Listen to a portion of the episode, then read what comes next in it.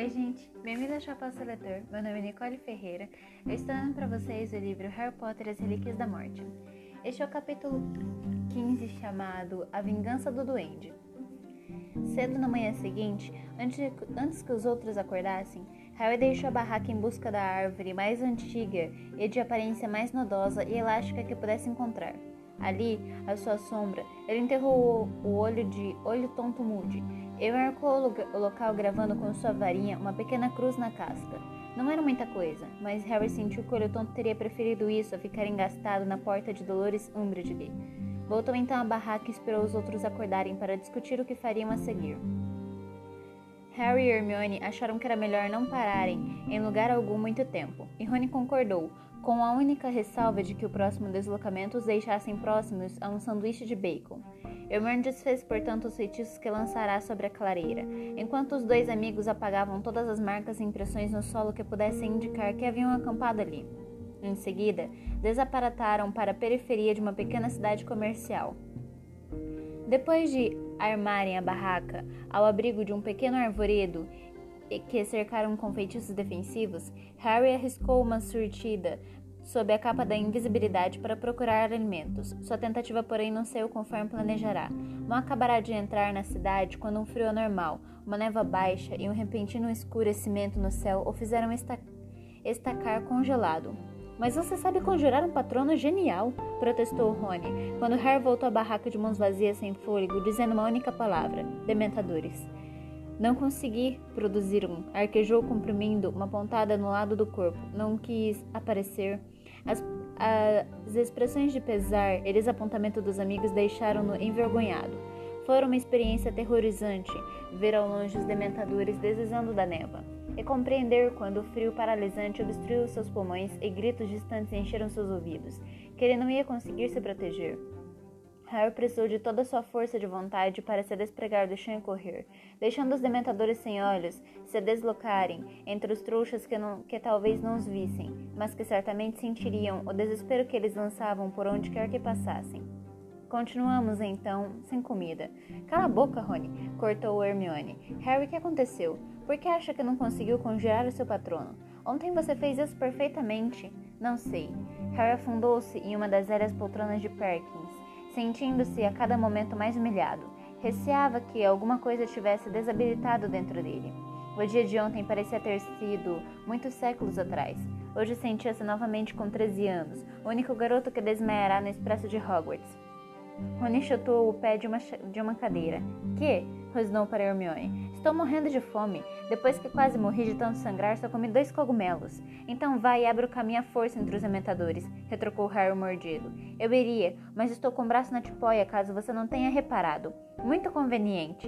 E que, e que quer dizer? É claro, exclamou Hermione, dando um tapinha na testa e fazendo os dois se calarem de susto. Harry, me dá o um medalhão. Pediu impaciente, estalando os dedos para o garoto ao ver que não reagirá. Você ainda está usando Horcrux. Ele, ela estendeu as mãos e Harry tirou a corrente de ouro pela cabeça. No momento em que o objeto desencostou de sua pele, o garoto se sentiu livre, estranhamente leve. Não tinha percebido que estava suado e que havia um peso comprimido seu, comprimindo seu estômago até as duas sensações desaparecerem. Melhor? perguntou Hermione. Nossa, muito melhor. Harry, tornou ela, agachando-se à sua frente usando um tom de voz que o garoto associava às visitas a gente muito doente. Você não acha que foi possuído? Acha? Que? Não! exclamou ele na defensiva. Lembro-me de tudo que fizemos enquanto estive usando o medalhão. Eu saberia o que fiz se estivesse. Eu não saberia o que fiz se estivesse possuído, não é? Gina me contou que, às vezes, ela não conseguia se lembrar de nada. Hum, disse Hermione, contemplando o pesado medalhão. Bem, talvez seja melhor não usarmos. Podemos simplesmente guardá-lo aqui na barraca. Não vamos deixar as Horcrux por aí, disse Harry com firmeza. Se a perdermos, se a roubarem. Ah, tá bem, tá bem, respondeu ela, colocando o medalhão no próprio pescoço, escondendo por debaixo da blusa. Mas vamos nos revezar, assim ninguém irá usá-la por muito tempo. Ótimo, disse Rony irritado. E agora já que já acertamos isso, será que podemos comer alguma coisa? Tudo bem, mas vamos procurar em outro lugar, propôs Hermione lançando um olhar rápido para Harry. Não tem sentido ficar aqui, sabendo que os dementadores estão atacando. Eles acabaram pernoitando em um extenso campo de uma propriedade rural isolada, na qual obtiveram ovos e pão. Não estamos roubando, não é? Perguntou Hermione então preocupado, enquanto devoravam ovos mexidos com torrada. Não se eu deixei um dinheiro no galinheiro, concordam? Rony virou os olhos para o alto e disse com a boca estufada: Hermione se preocupa demais, relaxa. E de fato, foi muito, ficou muito mais fácil relaxar depois de estarem bem alimentados. A discussão sobre os amentadores foi esquecida entre risos, e Harry se sente animado e até esperançoso quando assumiu a primeira das três vigias da noite. Esta foi a primeira vez que constataram que uma briga cheia, uma barriga cheia gera bom humor, e uma vazia desentendimento e tristeza. A Harry isso não se surpreendeu muito, porque chegará várias vezes à beira da inanição na casa dos Dursley. Hermione suportou razoavelmente bem as noites em que só conseguiam arranjar frutinhas e biscoitos velhos. Sua paciência talvez um pouco mais curta do que o normal e seus silêncios melancólicos. Rony, no entanto, fora acostumado a três deliciosas refeições por dia, cortesia de sua mãe ou dos elfos domésticos de Hogwarts, e a fome o tornava irracional e irracível. Sempre que a falta de comida coincidia com sua vez de usar Horcrux, ele se tornava decididamente desagradável. E agora? Era o seu constante refrão. Não parecia ter ideias a contribuir, mas esperava que Harry e Hermione sugerissem planos enquanto ele ficava parado, remoendo a escassez de comida. Assim, Harry e Hermione passavam horas infrutíferas, tentando decidir onde procurar as outras Horcruxes e como destruir as que tinham em seu poder. A que tinham em seu poder, suas conversas se tornando cada vez mais repetitivas, pois não tinham novas informações. Uma vez que Dumbledore dissera a Harry que acreditava que Voldemort tivesse escondido as Horcruxes em lugares que julgava importantes, os dois não paravam de desfiar uma espécie de ladainha enfadonha. Os lugares onde sabiam que o Lord vivera ou visitará, o orfanato onde nascera e crescera, Hogwarts, onde for educado, Bargain Brooks, onde, trabalha, onde trabalha, onde trabalhará ao terminar a escola, depois Albânia, onde passará os anos de exílio. Essa era a base de suas espe especulações. É, vamos a Albânia. Não vamos gastar muito mais do que uma tarde para vasculhar o país inteiro, disse Rony sarcasticamente. Não pode haver nada lá. Ele já tinha criado cinco das Horcrux quando foi para o exílio, e Dumbledore tinha certeza de que a cobra era sexta, contrapôs Hermione. Sabemos que a cobra não está na Albânia. Normalmente acompanha Vol. Eu não pedi para você parar de dizer isso? Ótimo, a cobra normalmente está com você sabe quem. Feliz agora? Nem tanto. Não consigo vê-lo escondendo nada na Borgin Brooks, disse Harry, que já defenderá esse ponto de vista muitas vezes, mas repetiu apenas para quebrar o incômodo silêncio. Borgin Brook era especialistas em objetos das trevas, teriam reconhecido Horcrux imediatamente. Rony bocejou assintosamente. Reprimindo um forte impulso de atirar alguma coisa no amigo, Harry continuou. Ainda acho que ele poderia ter escondido alguma coisa em Hogwarts. Hermione suspirou, mas Dumbledore teria encontrado Harry. O garoto repetiu o argumento que sempre trazia à baila em, seu, em favor de sua teoria. Dumbledore confessou a mim que nunca presumiu que eu conhecesse todos os segredos de Hogwarts. Estou lhe dizendo que se havia um lugar que Val... Oi! Você sabe quem, então? gritou Harry irritado, além da conta. Se havia algum lugar que você sabe quem considerava realmente importante em Hogwarts. Ah, corta essa, caçou Rony. É a escola dele? É, a escola dele. Foi o primeiro lugar verdadeiro que ele teve. O lugar que o tornava especial, que significava tudo para ele. E mesmo depois que saiu, é de você sabe quem que estamos falando, certo? Não é de você, é? indagou Rony. Puxava a corrente da Horcrux em seu pescoço. Harry foi assaltado pelo desejo de agarrar a corrente e usá-la para estrangular o amigo. Você nos contou que você sabe quem pediu a Dumbledore para lhe dar empregos. Emprego depois que saiu da escola, disse Hermione. Isso. A Dumbledore achou que ele só queria voltar para procurar alguma coisa. Provavelmente um objeto dos outros fundadores para transformá-lo em Horcrux? É. Mas ele não conseguiu emprego, certo? Conferiu Hermione. Então ele nunca teve a oportunidade de procurar lá, objeto de um fundador e escondê-la na escola. Ok, então, concordou Harry convencido. Esqueça Hogwarts. Sem outras pistas, eles viajaram a Londres e, protegidos pela capa da invisibilidade, procuraram o orfanato onde Voldemort fora criado. Hermione entrou escondida em uma biblioteca e descobriu pelos registros que o estabelecimento fora demolido havia anos. Visitaram o local e depararam com uma torre de escritórios. Poderíamos tentar cavar nas fundações? sugeriu Hermione, sem muita convicção. Ele não teria escondido Horcrux aqui, disse Harry, que na verdade sempre soubera disso. O orfanato fora o lugar de que Voldemort estava decidido a fugir. Ele jamais teria escondido uma parte da alma lá. Dumbledore mostrará a Harry que o Lorde buscava grandiosidade ou misticismo na escolha de seus esconderijos. Esse canto desolado e cinzento de Londres nem de longe poderia lembrar Hogwarts ou Ministério, ou um edifício como Gringotts, o Banco dos Bruxos, com suas portas de ouro e seus pisos de mármore. Mesmo sem novas ideias, eles continuaram a viajar pelo campo, a cada noite armando a barraca em um lugar diferente, por medida de segurança. Toda manhã, eles se certificavam de ter removido as pistas de sua presença. Então, partiam em busca de outro lugar isolado e protegido, deslocando-se por aparatação a outras matas. A fenda sombria, a fendas sombrias em rochedos junto ao mar, as charnecas arroxeadas, a encosta de montanhas cobertas de tojos, e uma vez uma enseada pedregosa. A cada doze horas, mais ou menos, eles passavam a Horcrux de um para outro, como se estivessem jogando em câmera lenta uma partida perversa de passar o anel. Temendo a hora em que se errassem, a prenda seria doze horas de mais ansiedade e medo. A cicatriz de Harry não parava de formigar. Acontecia com maior frequência, segundo observou, quando estava usando Horcrux. Por vezes ele não conseguia evitar demonstrar dor. Que? Que foi que você viu? Indagava Rony sempre que via Harry fazer caretas. Um rosto, murmurava Harry todas as vezes. O mesmo rosto. O ladrão que roubou Gregorovitch. Rony lhe dava as costas sem fazer esforço algum para esconder seu desapontamento. Harry sabia que o amigo estava esperando notícias de sua família ou de membros restantes da Ordem da Fênix, mas afinal, ele, Harry, não era uma antena de televisão, só podia ver o que Voldemort estava pensando no momento, e não sintonizar o que lhe agradasse. E pelo que via, o Lorde estava refletindo demoradamente sobre o jovem desconhecido de rosto sorridente, cujo nome paradeiro, Harry, tinha certeza de que Voldemort sabia tanto quanto ele. Uma vez que sua cicatriz continuava a arder e o rosto, a paz sorridente de cabelos dourados tantalizava sua memória, ele aprendeu a reprimir qualquer sinal de dor ou mal-estar, porque os outros dois manifestavam impaciência, simples menção do ladrão. Não podia culpá-los inteiramente, vendo-os tão desesperados para encontrar uma pista que os levasse a Horcrux.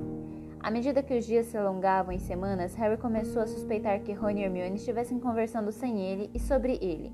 Várias vezes tinham parado abruptamente de falar quando ele entrará na barraca. Em outras duas, Harry os encontrará por acaso conversando em segredo, a uma pequena distância, as cabeças juntas, falando rapidamente em ambas, os amigos tinham se calado ao perceber sua aproximação e se apressado a fingir que estavam ocupados em apanhar lenha ou água.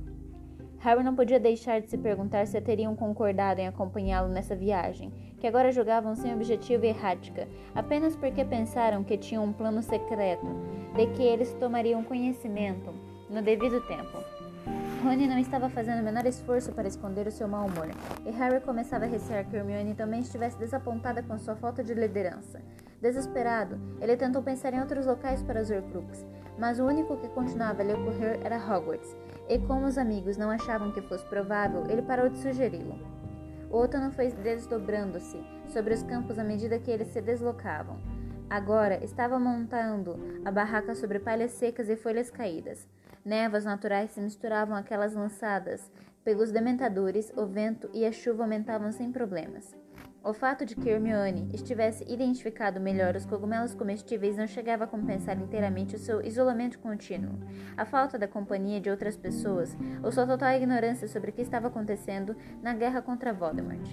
Minha mãe, disse Rony certa noite, quando se achava na barraca à margem de um rio em Gales, é capaz de conjurar do nada uma comida gostosa. Ele cutucava rabugento os pedaços de peixe carbonizado em seu prato. Harry olhou automaticamente para o pescoço de Rony e viu, conforme esperava, o brilho da corrente de ouro da Horcrux. Conseguiu refrear o impulso de xingar o amigo, cuja atitude melhoraria um pouco no momento em que tirasse o medalhão. Sua mãe não conjura comida do nada, disse Hermione. Ninguém pode fazer isso. Comida é a primeira das cinco principais exceções à lei de Grump. Sob transfigu transfiguração elemen... Ah, vê se fala em língua de gente, tá? retorquiu Rony, extraindo uma espinha de peixe presa entre os dentes. Impossível preparar comida boa do nada. Você pode convocá-la se souber aonde achar. Você pode transformá-la. Você pode aumentar a quantidade se já tem alguma. Pois não se deu o trabalho de aumentar esta aqui. Tá uma porcaria, retrucou ele. Harry apanhou o peixe e eu fiz o melhor que pude. Estou notando que sempre sou eu que acabo resolvendo o problema da comida. Porque sou uma menina, suponho. Não, porque a gente supõe que você seja melhor em magia, disparou Rony. Hermione se levantou de repente. Os pedaços de peixe assados escorregaram do seu prato de estranho para o chão. Você pode cozinhar amanhã, Rony. Você pode procurar os ingredientes e tentar transformá-los em alguma coisa que vale a pena comer. E eu vou me sentar aqui, fazer cara feia e reclamar. E você vai poder ver. Calem a boca! Exclamou Harry, levantando-se de um salto e erguendo as mãos. Calem já a boca! Hermione fez cara de indignação. Como você pode apoiar o Rony? Ele quase nunca cozinha. Hermione, fica quieta, estou ouvindo alguém. Harry ficou muito atento, as mãos erguidas, alertando-os para não falarem. Então, sobrepondo-se à correnteza do rio escuro ao lado, ele tornou a ouvir vozes. Virou-se para o bisbilhoscópio. Bisbilhoscópio. Não se mexera. Você lançou o abafiato sobre nós, certo? Sussurrou ele para Hermione. Lançou, lancei tudo, sussurrou em resposta. O abafiato, o antitrouxas da desilusão. Todos, seja quem for, não devem poder nos ver nem, nem ouvir passos arrastando e atritando no solo, somados a ruídos de gravetos e pedras deslocados, indicavam que várias pessoas desciam a encosta íngreme e arborizada em direção ao estreito barranco do rio, onde os garotos tinham armado a barraca. Eles apanharam as varinhas e aguardaram. Os feitiços que tinham lançado ao redor deviam bastar na escuridão quase total para protegê-los da curiosidade dos nascidos trouxas e dos bruxos normais. Se esses fossem comensais da morte, então pela primeira vez suas defesas iriam ser testadas pelas artes das trevas. As vozes foram alteando, mas continuaram ininteligíveis à medida que os homens alcançavam a margem. Harry estimava que seus donos estivessem a menos de seis metros de distância, mas um rio encachoeirado os impedia de ter certeza. Hermione passou a mão na bolsinha de contas e começou a remexer nela. Um momento depois, puxou três olheiras extensíveis e jogou um para cada garoto. Quase imediatamente inseriu as pontas dos ouvidos da cor de pele nos ouvidos e pôs outras pontas para fora da entrada da barraca. Em segundos, Harry ouviu uma preocupada voz masculina. Devia haver salmão aqui, ou acham que ainda está muito no início da temporada? Axio salmão? Ouviram-se claramente os peixes espanando, espadando, espadanando, meu Deus, e em seguida batendo contra os corpos. Alguém resmungou apreci apreciativamente. Harry empurrou a orelha extensível mais no fundo do ouvido. Acima do murmúrio do rio, distinguiu outras vozes, mas não estavam falando inglês nem outro idioma que ele já tivesse ouvido. Era uma língua dura e um pouco melodiosa, uma sequência de ruídos rascantes e guturais, e aparentemente havia dois homens, um com a voz ligeiramente mais grave e lenta que a do outro. Uma fogueira foi acendida do outro lado da lona. Grandes sombras passaram entre a barraca e as chamas. O aroma delicioso de salmão assado flutuou torturante em sua direção. Em seguida, ouviram um entinido de talheres sobre os pratos, e o primeiro homem tornou a falar. Tome aqui, Grampo, Gornop. Duendes, articulou Hermione, silenciosamente para Harry, que apenas assentiu. Obrigado, agradeceram os duendes ao mesmo tempo em inglês.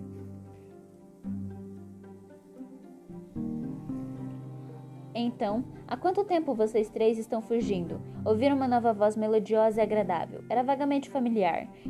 E a Harry, que imaginou um homem barrigudo de rosto jovial. Seis semanas, sete, não lembro, disse o homem cansado. Topei com Grampo nos primeiros dois dias e unimos forças com Gornop logo depois. É bom ter alguma companhia. Houve uma pausa enquanto os talheres raspavam, os pratos e canecas erguidas, e respostas, e respostas no chão. O que o fez fugir, Ted? continuou o homem.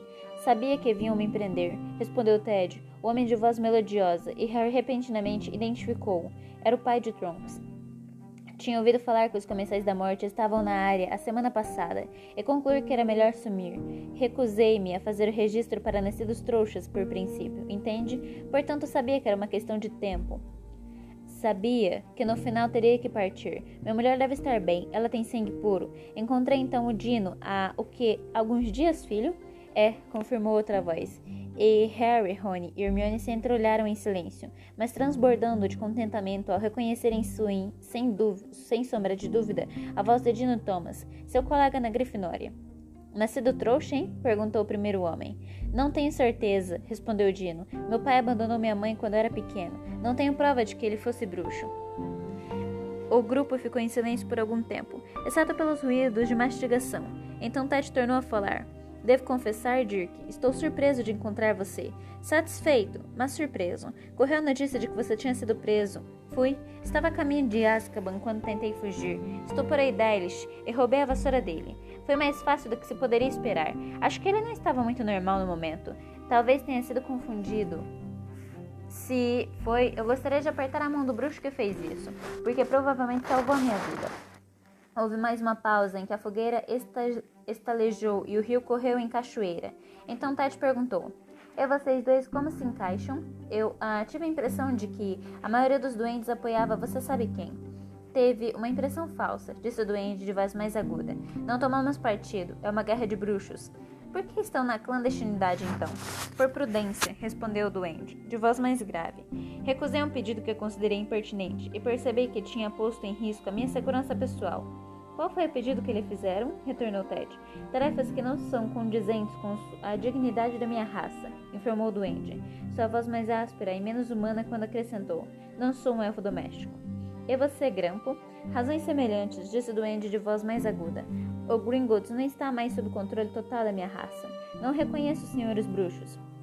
Acrescentou alguma coisa entre dentes. Um grugulês que fez Gurnop rir. Qual foi a piada? Perguntou Dino. Ele disse que há coisas que os bruxos também não reconhecem. Fez-se um breve silêncio. Não entendi, tornou Dino. Foi aforrante de partir, disse Grampo em inglês. Grande homem, grande doente, melhor dizendo, emendou Ted rapidamente. Conseguiu prender um comensal da morte em uma das caixas fortes, imagino. Se eu tivesse conseguido, a espada não teria ajudado a sair, replicou Grampo. Gornap tornou a rir, e até Dirk deu uma risada seca.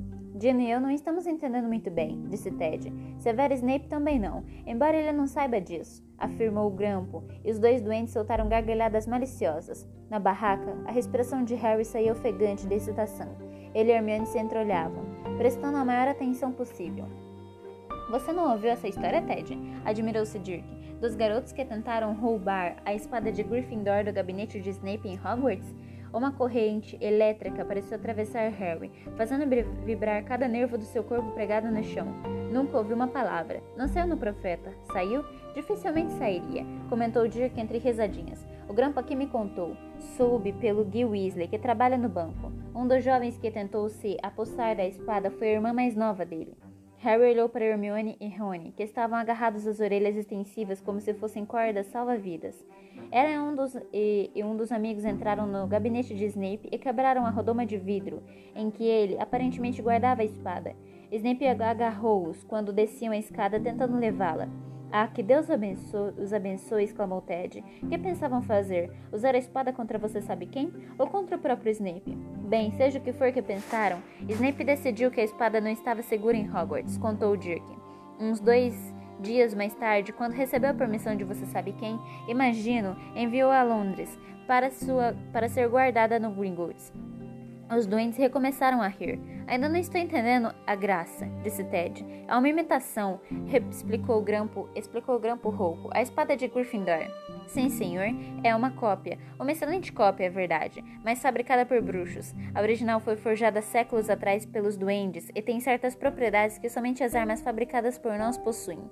Seja onde for que esteja, a espada verdadeira de Gryffindor não está no caixa forte no banco de Gringotts. Entendi, disse Ted, e acho que não se deram ao trabalho de informar isso aos comensais da morte. Não houve nenhuma razão para incomodá-los com essa informação, comentou o Grampo presunçoso. E agora Ted e Dino fizeram coro às risadas de Gornop e Dirk. No interior da barraca, Harry fechou os olhos, desejando que alguém fizesse a pergunta que precisava ser respondida. E decorrido mais uns minutos, mais um minuto, que lhe pareceram dez, Gina lhe fez esse favor. O garoto também tinha sido, lembrou-se Harry assustado, namorado de Gina. O que aconteceu com os outros? Os que tentaram roubar a espada. Ah, foram castigados, e cruelmente, respondeu o Grampo com indiferença. Mas eles estão ok, não? Perguntou Ted em seguida. Quero dizer, os Weasley não precisam de mais um filho aleijado, não é? Eles não sofreram nenhum ferimento grave, pelo que sei, tornou Grampo. Sorte a deles. Com o histórico de Snape, suponho que devemos nos alegrar que ainda estejam vivos.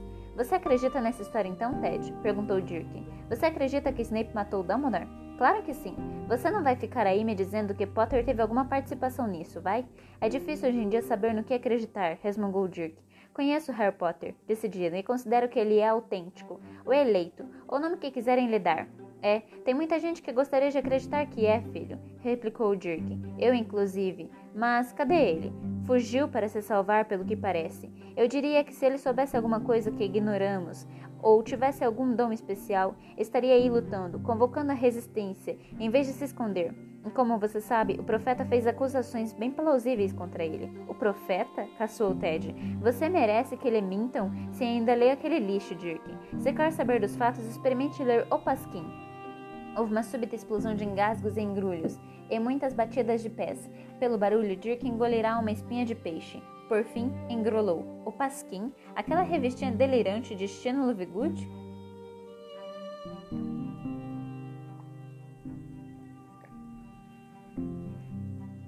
Não está tão delirante ultimamente. Você está precisando dar uma lida. Shannon está publicando tudo que o profeta tem omitido e não fez uma única menção a bufadores de chifres enrugados na última edição. Mas entenda, quanto tempo vão deixá-lo livre para fazer isso, não sei. Shannon diz na primeira página que toda edição de toda edição que a propriedade número um de qualquer bruxo contrário a você sabe quem deveria ser ajudar Harry Potter. É difícil ajudar um garoto que desapare desapare desapareceu da face da terra, disse Dirk. Escutem, o fato de não terem apanhado ainda, caramba, é um feito e tanto, defendeu o Ted. Eu teria prazer em receber umas dicas. É isso que estamos tentando fazer, não é? Continuar livres. É, bem, você tem razão, concedeu Dirk. Com o ministério em peso e todos os informantes procurando por ele, era de esperar que o tivessem capturado. Mas veja bem, quem pode afirmar que já não o tenham prendido e matado na surdina? Ah, não diga isso, Dirk, murmurou Ted. Houve uma outra longa pausa preenchida pelo ruído dos talheres. Quando alguém recomeçou a falar, foi para discutir se deviam dormir no barranco ou recuar para uma área arborizada na encosta. Decidindo que as árvores lhe ofereciam maior proteção, eles apagaram a fogueira e tornaram a subir o morro, suas vozes morrendo ao longe. Harry, Rony e Hermione enrolaram as orelhas extensíveis. Harry, que achará a necessidade de ficar calado mais difícil quanto mais escutava, agora só foi capaz de dizer: Gina, a espada, eu sei, disse Hermione. Ele se precipitou para a bolsinha de contos, desta vez enfiando nela o bracinho e se precipitou para a bolsinha de contas, desta vez enfiando nela o braço inteiro até a axila. Pronto, pronto. Aqui, disse ela com os dentes cerrados, e tirou um objeto que evidentemente estava no fundo da bolsa. Lentamente, surgiu a borda de uma moldura ornamentada. Harry correu a ajudá-la. Ao desenterrar, desenterrarem, desenterrarem da bolsa a moldura vazia do retrato de Phineas Nigilus, Hermione apontou a varinha para o quadro, pronta para entrar em ação a qualquer momento. Se alguém trocou a espada verdadeira por uma falsa quando estava no escritório de Dumbledore, ofegou ela. Enquanto o quadro era aprumado na parede da barraca, Phineas Nigilus teria visto, porque está pendurado bem ao lado da redoma. A não ser que estivesse dormindo, lembrou Harry, mas ainda prendendo a respiração, Hermione se ajoelhou diante da tela vazia, para cujo centro apontava a varinha. Pigarreou e disse a Phineas, Phineas Nigilus, nada aconteceu. Phineas Nigilus, repetiu ela. Professor Black, por favor, poderíamos falar com o senhor? Por favor? Por favor, sempre ajuda, disse uma voz fria e depreciativa, e Phineas Nigilus deslizou para, pela, para a tela. No, no mesmo instante, Hermione exclamou, obscuro. Uma venda preta apareceu sobre os olhos, escuros e ininteligentes do bruxo, fazendo bater contra a moldura e gritar de dor. Que? Como se atreve? Que é que você... Sinto muito, professor Black, disse Hermione, mas é uma precaução necessária. Remova esse acréscimo nojento imediatamente. Remova, estou dizendo, você está estragando uma grande obra de arte. Onde estou? O que está acontecendo? Não faz diferença onde estamos, respondeu Harry. E Phineas congelou, abandonando suas tentativas de remover a venda pintada. Será que é possível que seja a voz intangível, senhor, a voz do intangível Sr. Potter? Talvez, respondeu Harry, sabendo que isto manteria seu interesse. Temos umas perguntas para lhe fazer sobre a espada de Gryffindor. Ah, disse Phineas Nigglus, agora virando a cabeça para cá e para lá, esforçando-se para vislumbrar Harry. Sim, aquela tolinha foi muito imprudente. Não fale da minha irmã, disse Rony rispidamente. Phineas Nigglus ergueu sobrancelhas com superioridade. Quem mais está aí? perguntou virado, virando a cabeça para os lados. Seu tom de voz me desagrada. Aquela menina e seus amigos foram extremamente temerários. Roubaram um diretor? Não estavam roubando, argumentou Harry. Aquela espada não pertence a Snape. Pertence à escola do professor Snape. Corrigiu o bruxo. Exatamente qual era o dire direito da menina Weasley sobre a espada. Ela mereceu o castigo que recebeu, bem como o idiota Longbottom é esquisitinha Lovegood. Neville não é idiota, Eluna não é esquisita, protestou Hermione. Afinal, onde estou? Repetiu Phineas Nígelos, recomeçando a se, se debater com a venda. Onde me trouxeram? Por que me tiraram da casa dos meus antepassados? Isso não faz diferença. Que castigo Snape deu a Gina, Neville e Luna? Perguntou Harry ansioso. O professor Snape mandou-os para a Floresta Proibida, para fazer um serviço com o imbecil do Hagrid. Hagrid não é imbecil, esganiçou Hermione. E Snape talvez tenha pensado que isso fosse castigo, disse Harry, mas Gina, Neville e Luna provavelmente deram boas gargalhadas com Hagrid. A Floresta Proibida? Eles já enfrentaram coisa muito pior do que a Floresta Proibida. Grande coisa. O garoto se sentiu aliviado. Estivera imaginando horrores, no mínimo a maldição Cruciatus. O que realmente queríamos saber, professor Black, é se alguém hum, algum dia retirou a espada do gabinete. Talvez a tenha levado para limpar ou outra coisa assim? Disse Hermione. Phineas Nigilus fez uma nova pausa em seus esforços para ver e deu uma risadinha. Gente nascida trouxa, desdenhou. As armas fabricadas por duendes não precisam de limpeza, menina simplória. A prata dos duendes repele a sujeira mundana, absorve apenas o que a fortalece. Não chame Hermione de simplória, protestou Harry.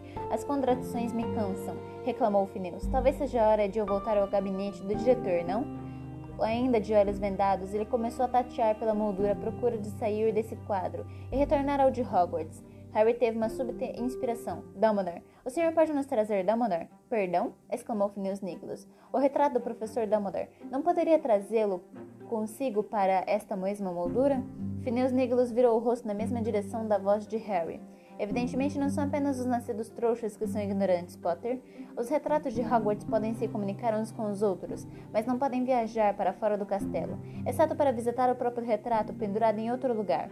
Dumbledore não pode vir aqui comigo, e depois do tratamento que recebi em suas mãos, posso lhe assegurar que não farei uma nova visita. Ligeiramente desconcertado, Harry observou Phineas Nimbus redobrar seus esforços para abandonar a moldura. Professor Black, disse Hermione, o senhor poderia nos dizer, por favor, qual foi a última vez que a espada foi retirada da redoma? Antes de Gina tê-la apanhado, quero dizer. Phineas bufou impaciente. Creio que a última vez que vi a espada de Gryffindor sair da redoma foi quando o professor Dumbledore usou-a para rachar um anel. Hermione virou-se para olhar para Harry. Nenhum dos dois ousou dizer mais nada diante de Phineas, que, finalmente, conseguira localizar a saída. Bem, boa noite para vocês, disse o bruxo em tom irracível, e começou a desaparecer mais uma vez. Somente um pedacinho da aba do seu chapéu ainda era visível quando Harry soltou subitamente um grito. Espere, o senhor disse a Snape que viu isso? O, profe... o bruxo tornou a enfiar a cabeça com a venda na moldura. O professor Snape tem coisas mais importantes em que pensar do que as muitas excentricidades de Alvo Dumbledore. Adeus, Potter. E dizendo isso, sumiu inteiramente, deixando atrás apenas o fundo encardido do retrato. Harry! exclamou Hermione. Eu sei! gritou Harry em resposta. Incapaz de se conter, ele deu um soco no ar. Era mais do que se, atreve se atreverá a esperar. Andou de um lado para o outro na barraca, sentindo que poderia ter corrido dois quilômetros. Já nem sentia fome. Hermione estava comprimindo o quadro de Phineas Nigilus outra vez na bolsinha de contas. Depois de fechá-la, atirou a bolsa para o lado e ergueu o rosto radiante para Harry. A espada pode destruir Horcrux. Lâminas fabricadas por duendes só absorvem o que as fortalecem. Harry, aquela espada está impregnada de veneno de basilisco. E Dumbledore não a entregou a mim porque ainda precisava dela. Queria usá-la no medalhão. E deve ter percebido que não deixariam você ficar com ela se incluísse no, no testamento. Então fez uma cópia e colocou a falsa na redoma. E deixou a verdadeira onde? Eles se entreolharam. Harry sentiu que a resposta pairava, invisível sobre suas cabeças, terrivelmente próxima. Por que Dumbledore não lhe dissera? Ou na realidade dissera, mas Harry na hora não tinha entendido? Pense, sussurrou Hermione, pense. Onde a teria deixado? Não em Hogwarts, afirmou Harry, recomeçando a andar. Em algum lugar em Hogsmeade? sugeriu Hermione. Na Casa dos Gritos? arriscou Harry. Ninguém nunca vai lá, mas Snape sabe como entrar. Não seria um pouco arriscado? Dumbledore confiava em Snape, lembrou Harry. Não o suficiente para lhe contar que tinha trocado as espadas. É, você tem razão, disse Harry, sentindo-se ainda mais animado em pensar que Dumbledore fizera ressalvas, ainda que mínimas, à confiabilidade de Snape. Teria então escondido a espada bem longe de Hogsmeade? Que que acha, Rony? Rony? Rony. Harry olhou em volta, desnorteado por um instante, pensou que o amigo tivesse saído da barraca. Então viu que estava deitado na beliche à sombra da cama, parecendo chapado. Ah, se lembraram de mim? Foi? respondeu ele. Que? Rony bufou com os olhos fixos no fundo da cama do alto. Vocês dois podem continuar. Não quero estragar o seu prazer. Perplexo, Harry olhou para Hermione pedindo ajuda, mas ela abanou a cabeça, aparentemente tão pasma quanto ele. Qual é o problema? perguntou Harry. Problema? Não tem problema, replicou Rony, recusando-se a olhar para o amigo. Pelo menos você não acha que tenha. Ouviram vários bloques no teto da lona da barraca. Começará a chover. Bem, obviamente você tem, disse Harry. Quer desembuchar de uma vez? Rony girou as longas pernas para fora da cama e se sentou. Parecia hostil, diferente do normal. Muito bem, vou desembuchar. Não esperem que eu fique dando saltinhos na barraca porque tem uma mais uma droga que a gente precisa procurar. É só juntar mais essa lista do que você ignora. Eu ignoro? respondeu Harry. Eu é que ignoro? Ploc, ploc, ploc. A chuva caía mais forte e pesada, chapinhava no rio e na margem coberta de folhas, a toda volta, matraqueando pela escuridão. O medo arrefeceu, arrefeceu. Isso é, falar isso é tão ridículo quanto ploc. O grande contentamento de, de Harry. Rony estava dizendo exatamente o que Harry suspeitará e receará que estivesse pensando.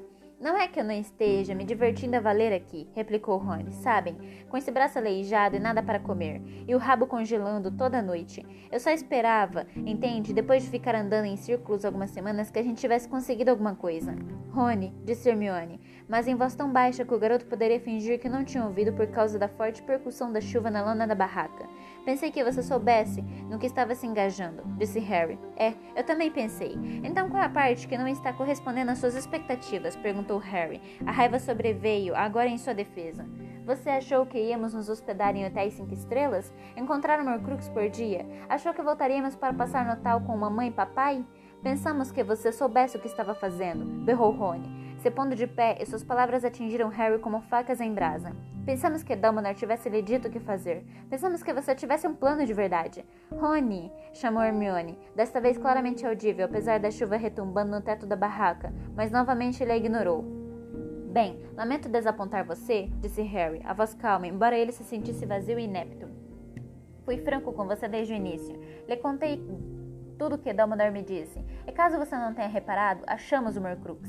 É, estamos tão próximos de nos livrar dela como estamos de encontrar as outras. Em outras palavras, não estamos próximos de nenhuma. Tire o medalhão, Rony, disse Hermione, sua voz normalmente alta. Por favor, tire. Você não estaria falando assim se não estivesse usando o dia todo. Estaria sim, retorquiu Harry, que não queria que ela arranjasse desculpas para Rony. Vocês acham que não notei os dois cochichando às minhas costas?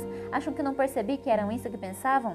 Harry não estávamos. Não minta. Rony jogou na cara de Hermione. Você também disse. Disse que estava desapontada. Disse que pensou que ele tivesse mais em que se basear do que. Não disse isso assim, Harry. Não disse, gritou ela.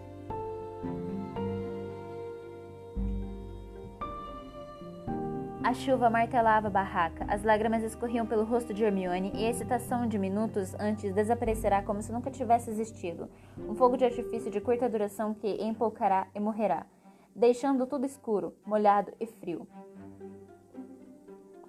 A espada de Gryffindor, esta Gryffindor, estava escondida e desconheciam onde. Eram três adolescentes em uma barraca cujo único feito até o momento era não terem morrido. Então por que ainda está aqui? Harry interpelou, interpelou Rony. Não tem a mínima ideia. Então, volte para casa. É, eu talvez volte, gritou Rony. E deu vários passos em direção a Harry, que não recuou. Você não ouviu o que disseram sobre minha irmã? Mas você não está nem aí, não é? É só a floresta proibida. Harry já enfrentou pior. Potter não se importa com, que, com o que acontecer a Gina lá, pois eu me importo, tá? Aranhas gigantes e piração. Eu só quis dizer que ela estava com os outros, estavam com Hagrid. É, entendo, você não se importa. É com o resto da minha família. Os Weasley não precisam de outro filho aleijado. Você ouviu? Ouvi, eu. Mas não se preocupou com o significado disso, não é? Rony, disse Hermione, se interpondo aos dois à força. Acho que não significa que tenha acontecido nada de novo. Nada que a gente não saiba. Pense, Rony, Gui já está cheio de cicatrizes. A essa altura, muita gente deve ter visto que Jorge perdeu uma orelha. E você supostamente está morrendo de sarapintose. Tem certeza de que foi a isso que ele se referiu. Ah, você tem certeza, não é? Então está bem. Não vou me preocupar com eles. Tudo bem para vocês dois, não é? Com seus pais em segurança e fora do caminho? Meus pais estão mortos, berrou Harry. E os meus podem estar indo pelo mesmo caminho, berrou Rony. Então vai, urrou Harry. Volte para ele, finge que se curou da sua sarapintose e mamãe poderá enchê-lo de comida e... Rony fez um movimento repentino. Harry reagiu, mas antes que eles sacassem as varinhas dos bolsos, Hermione já erguerá dela. Protego, ordenou. E um escudo invisível se expandiu entre elas e ela e Harry, de um lado, e Rony do outro. Todos foram forçados a recuar alguns passos, por força do feitiço, e os garotos se encararam cada um de um lado da barreira, como se estivessem se vendo claramente pela primeira vez. Harry sentiu um ódio corrosivo de Rony. Alguma coisa se romperá entre eles. Deixe Horcrux, lembrou Harry. Rony arrancou a corrente pela cabeça e atirou o medalhão sobre uma cadeira próxima. Virou-se pa virou para Hermione. Que vai fazer? Como assim? Vai ficar ou o quê? Eu. Ela parecia angustiada. Vou, vou, vou sim. Rony, não dissemos que viríamos com Harry. Rony, nós dissemos que viríamos com Harry. Dissemos que ajudaríamos. Entendi. Você escolhe ficar com ele. Rony, não, por favor, volte aqui. Volte aqui. Ela foi impedida pelo próprio feitiço escudo. Até removê-lo, o garoto já sairá furioso noite adentro. Harry ficou muito quieto e silencioso, escutando Hermione soluçar e chamar por Rony entre as árvores. Decorrido algum tempo, ela voltou, os cabelos escorrendo, colados no rosto. Ele, ele foi embora, desaparatou. Ela se, ela se atirou uma poltrona e se enroscou, se enroscou e caiu no choro. Harry se sentiu aturdido, abaixou-se, recolheu o crux e colocou em torno da própria pescoço. Puxou os cobertores da cama de Rony e cobriu Hermione. Depois, subiu no beliche de cima e ficou olhando para a lona escura no teto, escutando a chuva bater. E este foi o capítulo 15. A gente se vê no capítulo 14 chamado Godric's Hollow.